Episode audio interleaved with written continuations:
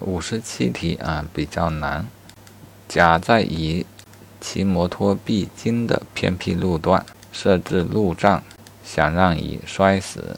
丙得知甲的杀人计划以后啊，利用这个路障啊，诱骗自己的仇人丁骑车经过该路段，那丁果然摔死了。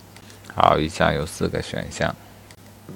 最明显的是，丙对自己的行为无认识错误，构成故意杀人既遂啊，这是正确的。甲的行为与丁死亡之间有因果关系，甲有罪，这个对吗？啊，这也是对的啊。根据法定符合说，只要你想杀人又杀到了人，便是有罪。好，再看 B 选项。甲的行为属于对象错误，构成故意杀人罪既遂。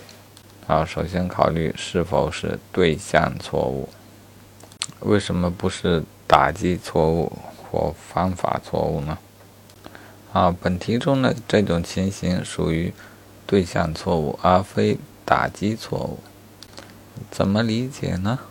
啊，这里应当这样做对比啊。和典型的打击错误相比，举枪瞄甲却打到了乙。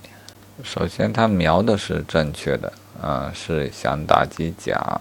后来，子弹跑偏了，打到了乙。相对于本题中甲设置的陷阱，我们则不能说他瞄准了本想杀死的乙。啊，因为陷阱将会杀死的对象是凡经过该陷阱的人，也可以说甲压根就没有瞄啊，因此这是一个对象错误。感觉上啊，这种对象错误的故意更加的概括性，也无怪乎若属于对象错误，不论照法定符合说还是具体符合说。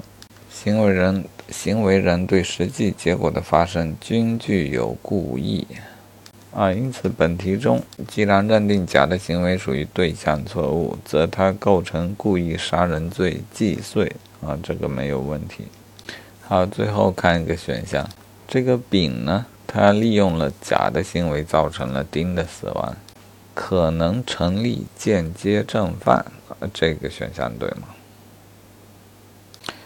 丙本身已经构成故意杀人罪既遂了，你说他究竟是不是正犯呢？又或者他是否必然属于间接正犯呢？或者他是否有可能不构成间接正犯？那会构成什么呢？好，我目前的理解是，啊，没有亲自实施犯罪行为就不算正犯，或许丙并不构成正犯。那么他就应当是最像是间接正犯。如果他不构成间接正犯，那他怎么也是个帮助犯啊！而且因为甲的不知情啊，他成立片面的帮助犯。好，那他到底成立间接的正犯还是片面的帮助犯呢？好，解析是这么说的，呃，并不一定绝对成立间接正犯。关键是看他是否支配了犯罪事实。如果认为他支配了犯罪事实，则成立间接正犯；反之，成立片面的帮助犯。